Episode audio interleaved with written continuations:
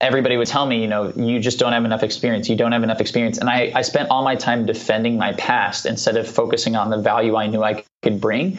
So this allowed me to shift that conversation away from my non traditional background and more towards what I knew I was capable of doing.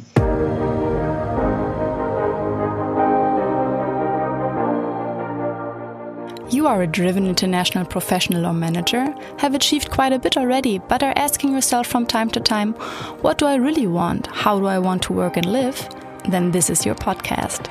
I am Gina Friedrich, career and life coach for people who want to actively shape their future. Every second Thursday, I release interviews for you with inspiring, successful, as well as renowned international personalities from the world of business, NGO, and sports. They all will share with you what these questions mean to them, how they handled obstacles in their lives, and shaped their journey to where they are today. You are curious and don't want to miss anything? Visit me on gina-friedrich.com or sign up for this podcast right here. And now, let yourself be inspired on your very personal journey towards the future that you wish for. Off we go! Hi, I'm super happy to have you here today listening to my fourth episode of the Make It Your Path podcast. On the show today is Austin Belcak. He's the director of partner development at Microsoft in New York. But with his experience, his passion, and his website, cultivatedculture.com, he has helped his clients landing job offers at Google, Amazon, Facebook, Apple, Twitter, and Microsoft, to just name a few. He is a contributing writer at Forbes and Business Insider, with his strategies also being featured in Fast Company, USA Today, and The Inc. magazine. Today, Austin shares with us his very personal story how he has invested so much time and money in becoming a doctor and then it all suddenly slipped away. We hear how he took an upcoming job opportunity without thinking about his future at all and ended up in a position that was miserable and a debt of $10,000 only shortly afterwards. He then decided to move into the tech industry with no professional experience in this field and explains how he was told that he just needs to tweak his CV, his cover letter, and having to apply online at as many companies as possible being the only way to get in. He then shares with us what he did after he sent out about 300 applications in the first three months without a single interview interview and how he came up with an own new strategy to validate your value for a company, and found himself choosing between job offers from Google, Twitter, and Microsoft, which in the end turned out to be the hardest decision he ever had to make. Hello, Austin. Hey, Gina, thank you so much for having me. Yeah, it is really great to have you here. And I would like to start with the question Who is Austin Belcak? That is a very good question. Um, a man of many talents, I guess. No, I'm, I'm just kidding. But uh, I am right now, I, I do two things that, that take up a decent part of my life. The first is uh, working full time at Microsoft. I've been here for about four years now, and I work on our advertising side of the business. And then outside of that, I run a website called cultivatedculture.com, which is essentially aimed at teaching people how to leverage unconventional job search strategies to land jobs they love in today's market. And I teach people how to do that uh, regardless of their background and experience and without any network or prior connections. And most importantly, I think for me, I teach them how to do it without applying online because applying online these days for jobs can feel like a bit of a black hole you don't really have much control over how many jobs get back to you and which types of roles you you know you may or may not be qualified for. And so I teach people a way to get around that by building relationships and adding value in a in a creative way. So I've been doing that for just about three years now. And over the past three years, I've had my community grow to about 50,000 people wow. uh, have come through the doors. Yeah. And um, many thousands of them have gone on to land jobs at places like Amazon, Apple, Google, Microsoft, Salesforce, uh, Facebook, Tesla, Deloitte, ESPN, Amazon, sort of all, all across the board, any anything, any company that you can really think of in different verticals. I think we've had somebody land there, which is amazing. And um, I've really been focused in on that for, for the last couple of years, and that's the main thing that I'm hoping to do in the future. So that's a little bit about me uh, professionally and personally. I live in, in New York City. Um, you know, my, my wife and I live here, and we've been here for about six years now, and I love it because it's international and diverse, and I get to meet uh, so many awesome people, and there's so much opportunity here career wise. So, yeah, I think that's me in a nutshell. Exciting on many ends. Um, now you were just talking about what you do with your cultivated culture website. Mm -hmm. Considering the overall reason for this podcast being to provide inspiration and motivation for people to identify and follow their own individual path, for some people this actually could mean that following their passion is leading them to a completely new field of work, and new direction as it did for myself, by the way. I have been working in many diverse areas and industries, and then I jumped into the nonprofit world in between and also had no connections in that field, for example. Mm -hmm. mm, this whole idea you were just talking about was created out of your own experience. So, why don't you tell us a bit about your personal journey that brought you to where you are today? Absolutely. Uh, so, it really started back in, in high school um, here in, in the US. So I wasn't really sure what I wanted to do, and I think one of the the saddest things in today's world is that um, people are sort of expected to know what they want to do at a, at a very early age. And I think actually the U.S. is a little bit more lenient than some even European countries on this who, uh, you know, the, the students take tests and their, their careers are decided by scores that they get at a, at a young age. But um, like you said, you know, our interests change and we change as people and, and we want to do different things. And so I think it's crazy that the system sort of forces us to know what we want so early on, but that's the way it goes. And for me, becoming a doctor or physician was really exciting to me. Um, I saw we my, my parents had many friends who were doctors and I saw the respect that they got. And anytime I told people I wanted to be a doctor I got a great response. They were like oh great you know so smart. Yeah like very excited for you. And I kind of fed off of that. And so I did everything I possibly could to set myself up to become a doctor. I took all the science classes in high school and I did internships at medical centers and then I moved into into university here in the US I jumped right into the pre med track, which is essentially the program or the curriculum that sets you up to go to medical school. And I was so excited. I started my first week, I was ready to go. I was ready to jump into my classes. And then something interesting happened. Um, so in high school, I went to a boarding school and we were supposed to be on campus all the time. We had study hall at night. We didn't get out much. And I show up on this university campus and there are all these people from different walks of life and different places, um, speaking differently, acting differently. There's there's this social uh, network and, um, sort of like it, it, was just amazing. And I got caught up in it a little bit. So I went to a few parties and I met a few people and we had a lot of fun and, and my studies began to, to slip a little bit. Um, so I ended up failing uh, biology and chemistry my first semester. I ended up failing French my second semester, and uh, quickly I got myself in a place where my grades would not allow me to go to med school. And that was a really interesting point for me because I could I spent so much time prior to that investing in becoming a doctor, investing in going to medical school, and that sort of all slipped away. And, and it was very hard for me to try to find something else to invest that much time in after sort of feeling such a loss, even though I sort of caused this loss myself. And so I, I sort of coasted through university for um, the rest of the time. And I spent a lot of time meeting people and focusing on friends and, and things like that. But as the end of university sort of came around, I got an internship between my my junior and senior years, third and fourth year, and it was given to me by my roommate's father, who just kind of dropped it into my lap. So I was at this internship and they offered me a job at the end of the summer. And I just said yes because it meant that I didn't have to worry about my career or anything. I just knew I had something set up when I graduated.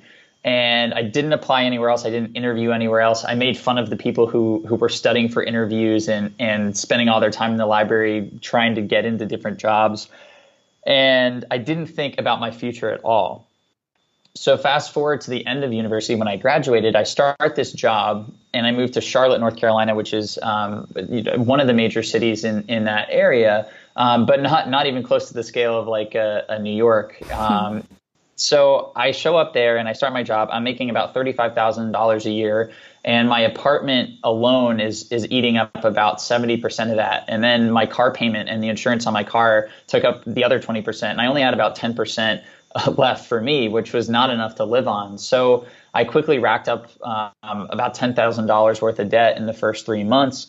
And on top of that, my job was miserable. Uh, my boss was not a nice person at all. He was really degrading. He had he was always mean to me. I never I never could do anything right. And if I went above and beyond, he would say it wasn't enough. And it was a really really toxic environment.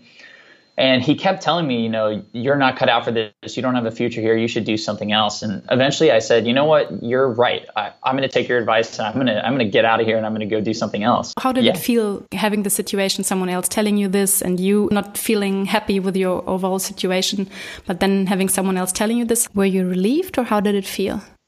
It was it was interesting because for the majority of that time. Um, the the advice wasn't like nice advice. It wasn't like uh, from a mentor being like maybe this isn't right for you. It was mm-hmm. more degrading and condescending. Like you're too dumb to figure this out, and you're never going to be good at this because you're bad and you're stupid and you don't get it. It, it was more of that tone. Um, so it didn't feel great, and he definitely wasn't going to help me make that move. He was just happy telling me how you know bad of an employee I was. So I eventually kind of snapped because everything was was miserable. I, I, you know, being in debt and being stressed out about finances, and then you know, the only way to to solve that is to move forward in your career. But now my boss, the one person who can help me do that, is telling me that I have no future here. It was a really really stressful time. Quite challenging, I imagine. Absolutely, absolutely. And, and so I I knew I had to make a change. And so in the U.S. here, college is crazy expensive and you know that's one of the big crises facing our economy right now is the student debt crisis and, and I, um, you know, I think the reason people take on all that debt is because they're told that if you go to college and you graduate, you are basically guaranteed to have mm. a job. You know, you'll have something that allows you to be happy and pay the bills, and and you'll at least be able to get your foot in the door somewhere because you have that degree. So that's what I'd been told my whole life. And I just assumed that was true. So I said, you know what? No problem. I'll just go into another industry that I'm interested in because my degree will allow me to do that. So this was about the time, this was back in 2013 or so, when um, Uber was really, really becoming a thing and Facebook was really starting to hit its stride. And Google had been the, the juggernaut it, it's always been. And I just saw that tech was really the future. Um, all these companies were uh, people my age were using them and they were really making big waves and, and I wanted to be a part of that.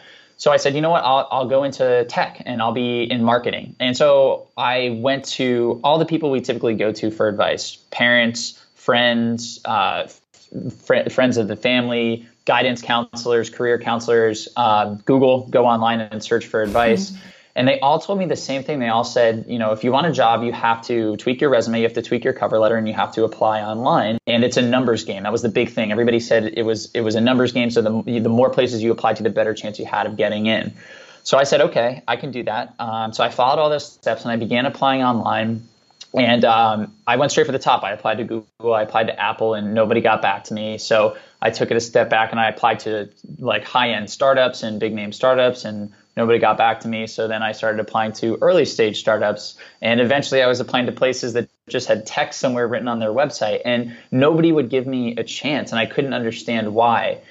Within the first three to four months, I applied to probably about 300 different places. And I didn't get a single interview from one of those applications. The only interviews that I got were from, they were sort of pity interviews from family friends. And they would tell me the same thing. They would say, listen, you're a great kid, but you just don't have the same level of experience that all these other applicants do, so we have to go with them. And that was really frustrating because I all these people that I've gone to for advice my whole life have told me to do this one thing and it's not working. So I went back to them and I said, guys, there has to be something else. You know, this you're, telling me to do this and I've spent hours and hours and hours over the past couple of months applying and I haven't gotten a single opportunity. What else can I do? And they all still said the same thing, which which that was a light bulb moment for me. They all kept saying, "Well, just keep applying online until something works." And that's when something clicked in my brain, and I knew, you know, this wasn't if this process was broken, and this couldn't be the only way to go about it. And so I had to figure out a different way. Um, so around that same time, I I met with an alumni of my university who uh, worked for Uber And he told me something. Essentially, it was the best piece of advice I've ever received, which is to only take advice from people who already have what you want. And that was really powerful because. Hmm. I realized that I was taking advice from people who were successful in their own right. You know, my parents were doing well for themselves, and my friends had gotten good jobs in finance, and all this, all, this success was happening for them. But none of them had graduated from college with a with bad grades. None of them had been in healthcare, and none of them had worked at Google or Microsoft or Facebook. So they hadn't been where I wanted to go, and I knew that I needed to go find people who had done that so I wrote down the criteria for my dream job. I wrote down four things. I wrote down living in a major city like New York or San Francisco or Los Angeles. Um, I wrote down working for a major tech company like a Google or Microsoft or Facebook, um, making $100,000 annually, and then also being under the age of 26 because I didn't want to wait till I was like 40 for all this stuff to come to fruition. How old were you at that time? I was about 21. Mm-hmm.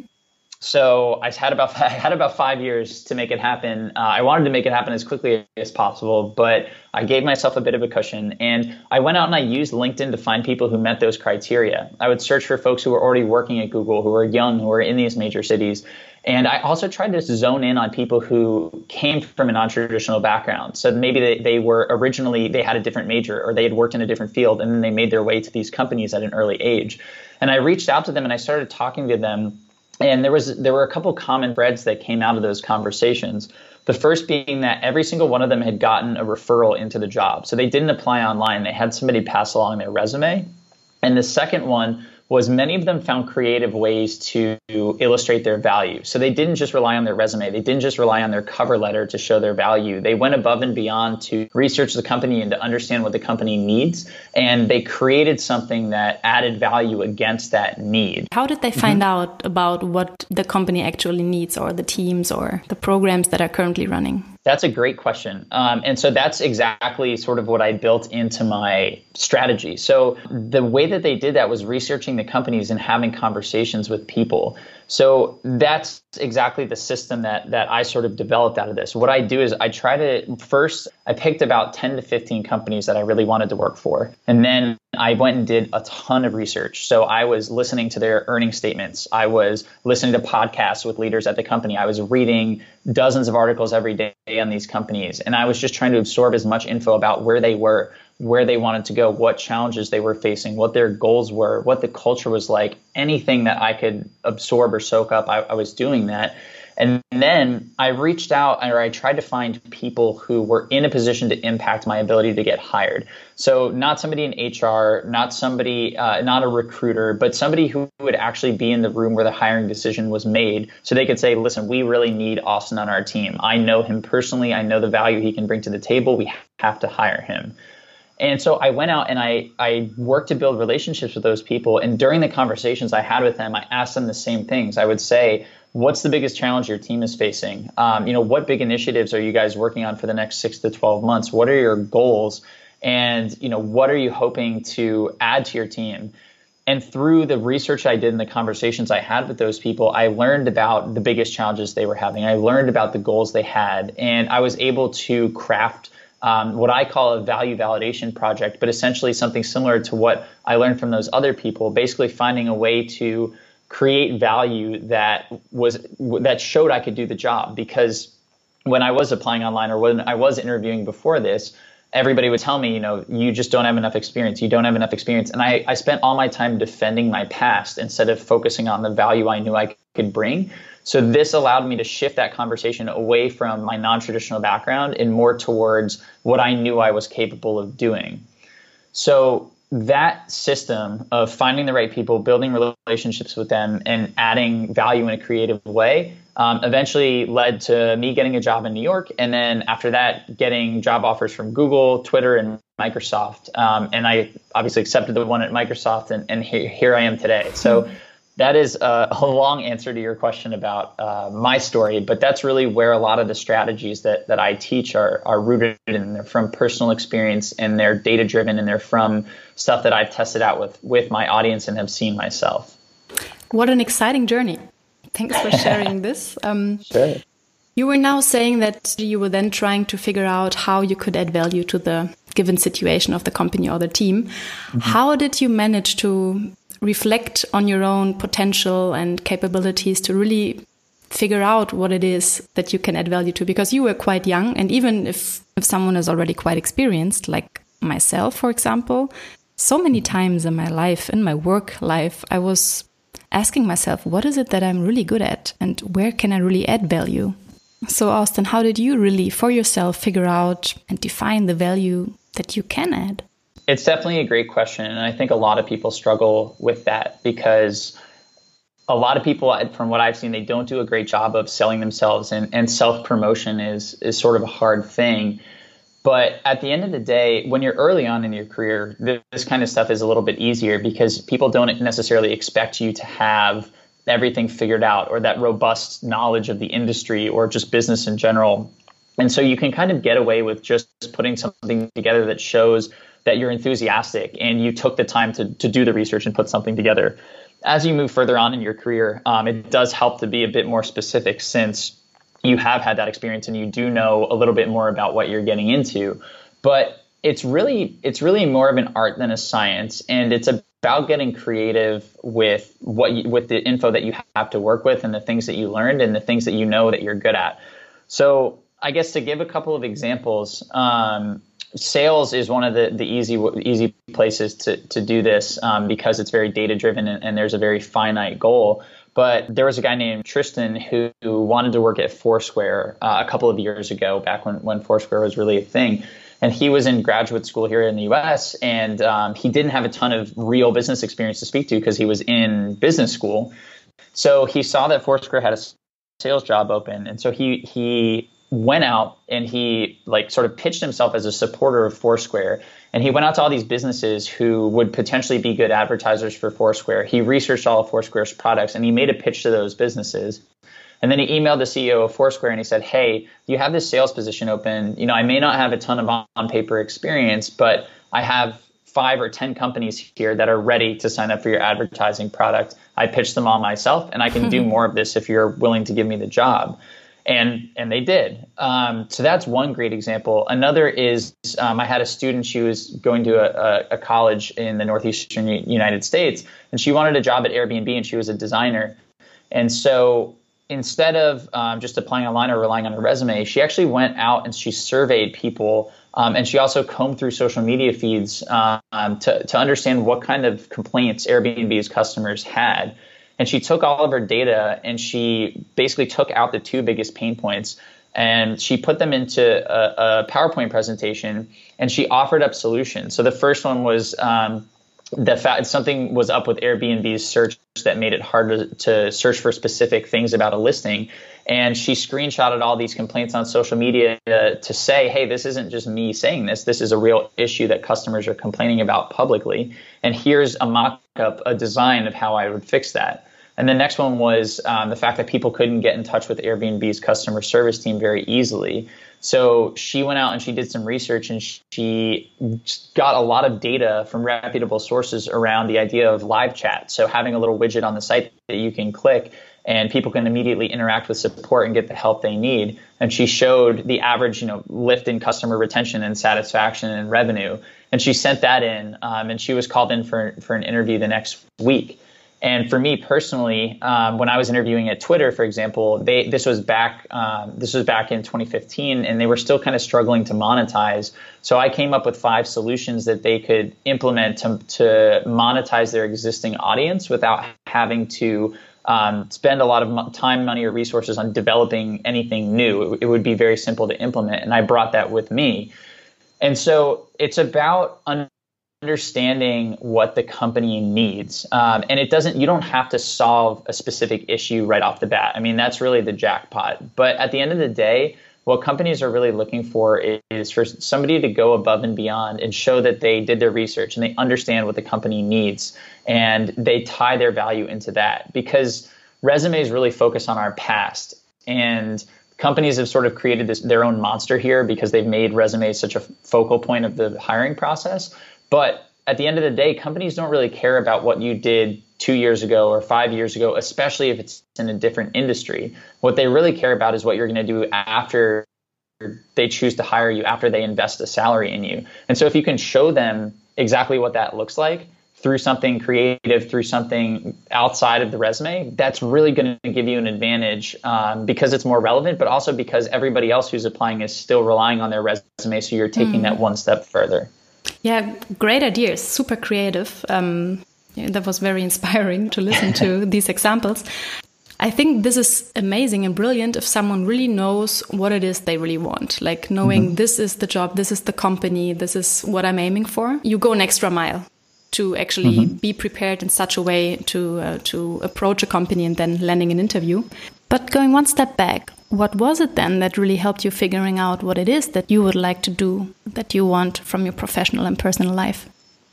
Yeah, I'm really glad you asked that because for me it was it was very very clear. I had always been interested in technology and I'd always been my my my life goal is is to be an entrepreneur and I saw all these people who were doing it online. They were great at marketing and they were great at sales and they were leveraging the internet um, where tech companies are focused. So for me it was very easy.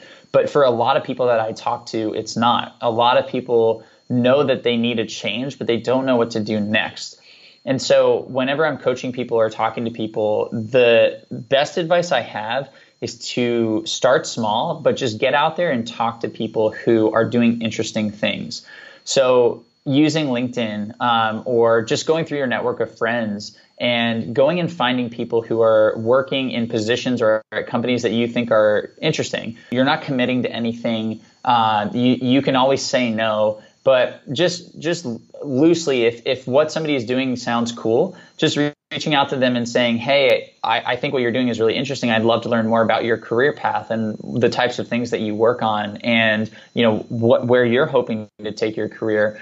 And just getting them on the phone and having the conversation. And if you rinse and repeat that across different companies and different job titles and different industries, um, you're going to learn both about what you want to do, but also about what you don't want to do, which is equally as important because you sort of have to you have to cross things off the list before you find something that you like. So, talking to these people will give you a better sense of what their day to day looks like and what uh, activities and responsibilities are tied to which job titles. And you can ask them, you can say, you know, I think what you're doing is really interesting. For me personally, I really like this aspect of your job, but I really don't like this other aspect. You know, is there a job or a role out there that focuses more on the stuff I do like? And then maybe they'll say, oh, yeah, you know, that's actually this specific role. And now you can go focus in on talking to people in that specific role. And it's a bit of an iterative process. So I typically recommend reaching out to even just one person every day um, is a great way to go about it. But it's also very helpful. One, it'll help you figure out what you want to do, but it will also get you comfortable with reaching out to strangers and having conversations. Um, and that's a really, really critical part of the job search process as I see it because if you're comfortable reaching out to somebody you've never met before uh, and you're comfortable building a relationship with them, you can really open any doors. I mean, Gina, that's how you and I got connected. Um, and that's how I got the jobs that I'm in today. And that's how so many successful people out there you know, if you name anybody, Jurgen Klopp or, you know, Elon Musk or anybody else, they didn't start with the connections and the network that they have today. They had to go out and build those connections. And if they only focused on the connections that they had um, through their friends or through their family, it would be a very slow process. But once they got out of their comfort zone, they they learned that hey, I can send this email to somebody and actually get a response and have a conversation. That really broadened their horizons. So reaching out to people who are doing interesting things, regardless of whether or not you know them, is the best place to start to understand what you want to do.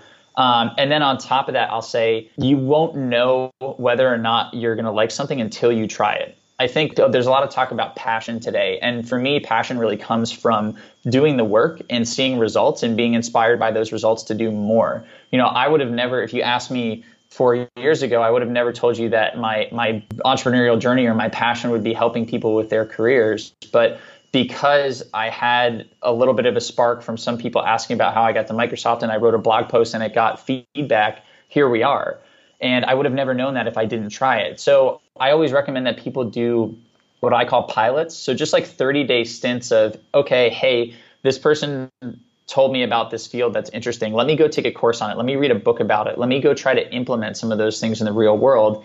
And then I'll give myself permission. Hmm. If at the end of 30 days, if I like it, I'll keep going. But if I don't like it, I give myself permission to stop. I give myself permission to move on. You don't need to make a, a year long or multi year commitment to these things. You can really test out a lot of different stuff.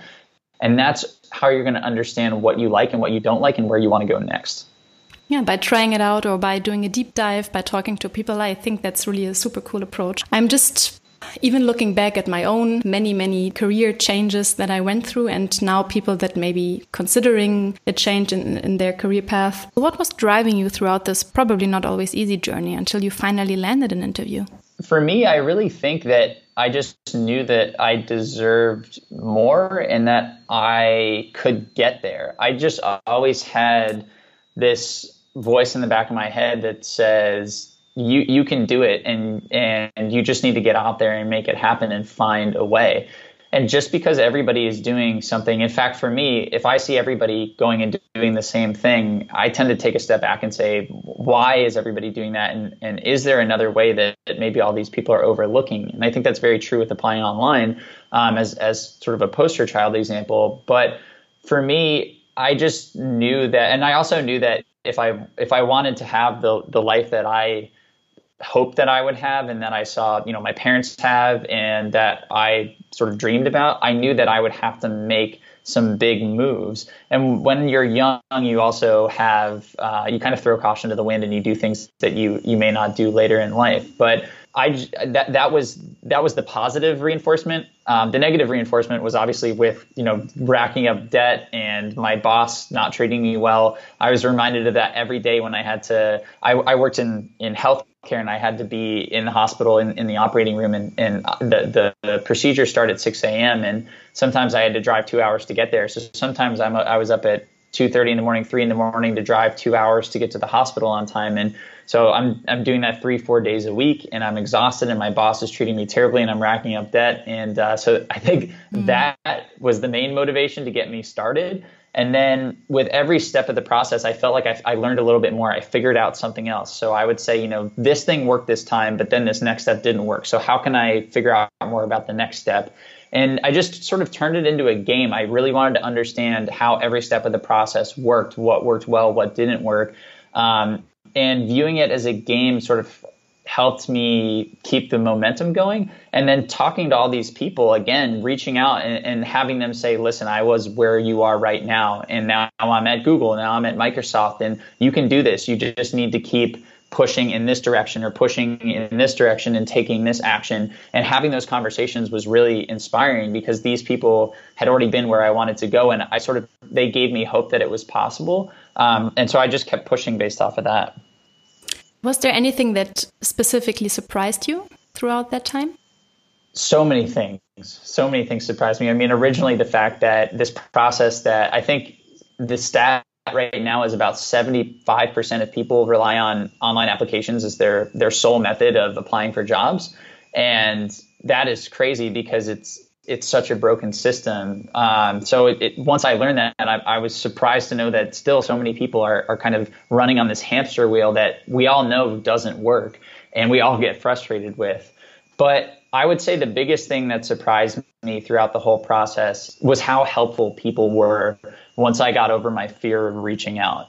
For me, I, I had read all these articles about people sending cold emails and talking to strangers, but I was honestly terrified because I'm I'm naturally introverted, and I, I sort of taught myself to break out of my shell and, and seem extroverted and, and excited and all this, but it takes a lot of energy for me. And at the time, I was not the person I am today. So having a conversation with somebody in a coffee shop that I'd never met before was really intimidating, especially if they were working at you know a place that I wanted to be.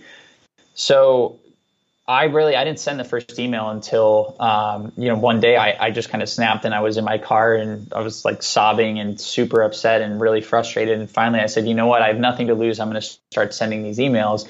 And once I pressed send on the first ten or so uh, I started with alumni from my college and about five of them reached back out and said yes I'd love to help. I'd love to talk. And they got on the phone with me and I think I was surprised at how throughout the whole process, when I was willing to put myself out there and sort of be vulnerable and ask for help, um, the help was there more often than I ever expected. And I think that that's just sort of part of human nature.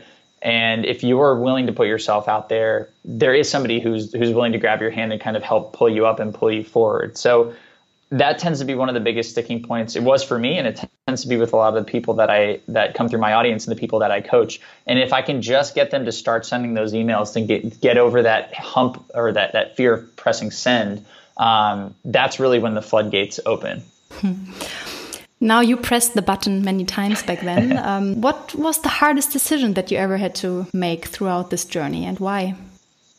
That's a really good question. Um, I think I, the hardest decision for me had to be at the very end, and it was choosing between choosing which company to go to, because it, it had always been my dream to work at Google, and throughout my life, when I was younger, you know, I remember when it first came out. I remember the the fun, you know, bright colored letters on the screen, and you could search for anything. And my parents were excited, and uh, and we really have grown up with it. And it's always been this. They've always been a constant presence, no matter what else has been going on. It, their brand is just just crazy, crazy powerful. And so for me, that was the pinnacle. That was the ultimate goal. And so I got my interview there in, um, I got it in March of, or February of 2015. And I started with a phone screen, and the, the recruiter originally told me no. And I had to email her back and say, you're wrong, kind of, and sort of finagle my way into a, another interview.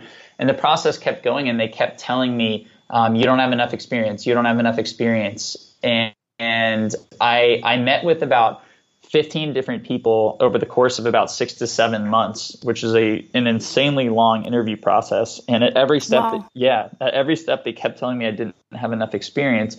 But still, they they brought you to the next round. They did. I still really don't understand the idea behind it. Um, but every time they told me no, I would come back with something. So I created a pitch deck and I would say, like, this was the first sales position. I, I would say, you don't think I can pitch to your customers, but here's how I would pitch to them. And they're like, okay, fine. Like, now we'll have you talk to somebody else. And then I would come up with more ideas and I would come up with a one sheet and I would find all these different ways to keep clawing my way forward. And eventually, um, they ended up giving me a verbal offer and the way it works at Google is they give you a verbal offer, but then they take, uh, they basically put together a packet of all of your life experiences and what you bring to the table. And it goes to a committee of four Googlers who are totally unrelated to the role. And they're supposed to give an objective view of whether or not you'd be a good fit for Google as a company. And my recruiter, after all of this, um, my recruiter gave me the verbal offer. And then she called me about a week later and she said, you know, look, here's the thing. Um, we we want to have you on, and the offer's still there, but I'm really worried that the committee is going to turn you down because, um, you know, of your GPA. And that's that's what it came down to. She was like, everything else looks okay, but your college GPA from like a, a year and a half or two years ago isn't what we'd hoped it would be. And so I'm worried that the committee will turn you down. And if the committee turns you down and you apply again, you're going to have that like mark on your record. And right around the same time, Microsoft also gave me an offer, and their process was about four weeks long. And I actually remember at the beginning of the process, I came home and I told my wife, um, I said, you know, I, I'm not really interested in working at Microsoft. And I said to her, if I accept a job at Microsoft, I'll ruin my chances of working at Google eh, forever. Like they will never want me there in the future. What made you think that? I have no idea. It's it's totally crazy. And I, I just thought that at the time, you know, this was four years ago. So Microsoft Microsoft stock is now uh, about four or five times where it was, and Satya Nadella has turned the company around, and that's pure luck that I ended up there through that sort of renaissance. But at the time, Microsoft was still sort of like the the old man of the tech companies, and it wasn't cool. And so I thought, you know, if I take a job there, Google is never gonna, you know, they're, they're never gonna want me back. And it's irrational. It doesn't make any sense. And looking back on it, it's crazy. But I told my wife that, and she kind of pushed me to keep going through. And so Microsoft eventually offered me the job, and they gave me a, a fantastic compensation package.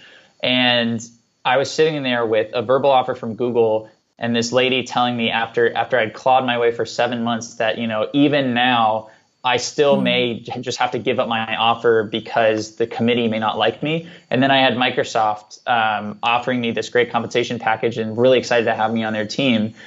And so I ended up accepting the job with Microsoft, and that that was definitely the hardest decision for me um, because I sort of had to give up on this dream that I'd had since childhood, and I'd been fighting for almost every day, either with Google or mentally with myself, to kind of claw my way through the process. And I sort of had to give up on that. And it actually ended up being the best decision that I ever made. Uh, the hmm. team here at Microsoft is full of amazing people from all over the world. It's the most diverse team I've ever worked on. Um, the people here on my team were all invited to my wedding, and we didn't have any other coworkers. I really view them as friends first, and I've I've grown so much here. And I don't think that would have been the case had I had I been given the offer and accepted the offer at, at Google, um, the final offer at hmm. least. So it was the hardest decision, but it actually ended up being like one of the most critical of, of my life. This really sounds like an exciting and exhausting journey you went through, but now you've arrived and I'm super happy for you. Thanks so much, Gina. I really appreciate you having me and I'm wishing you and all the listeners a ton of success. Thanks a lot, Austin, and also for sharing all this so openly with us and giving us some yeah, super interesting insights. All the best to you and take care. Take care. Bye. Bye, Austin. Ciao. You want to know more about Liverpool's coach Jurgen Klopp and his personal journey? Here is a little sneak peek of the next English episode. And then when I did what I did, then I, I realized yeah, pretty early that I want to be a football coach, a manager. And um, it was based on a dream I had from time to time that people realized when I slept, a, a real dream, when I slept and I realized, uh, or in the dream, people told me, you, you, you can't not play football at all. like, like, wow. And I said, yes, I know. and that was my answer. I know, but I love it too much to to to to, to stop doing it. And um, so it was. If somebody would ask me with 25, look, you cannot play football, but you can be the coach of that team. What do you think? I would have said immediately, yes. Don't want to miss out on this? Sign up for this podcast on Apple Podcasts, Deezer, Spotify, or Android Podcasts. Or visit me on gina-friedrich.com slash podcast. Thanks for your time today.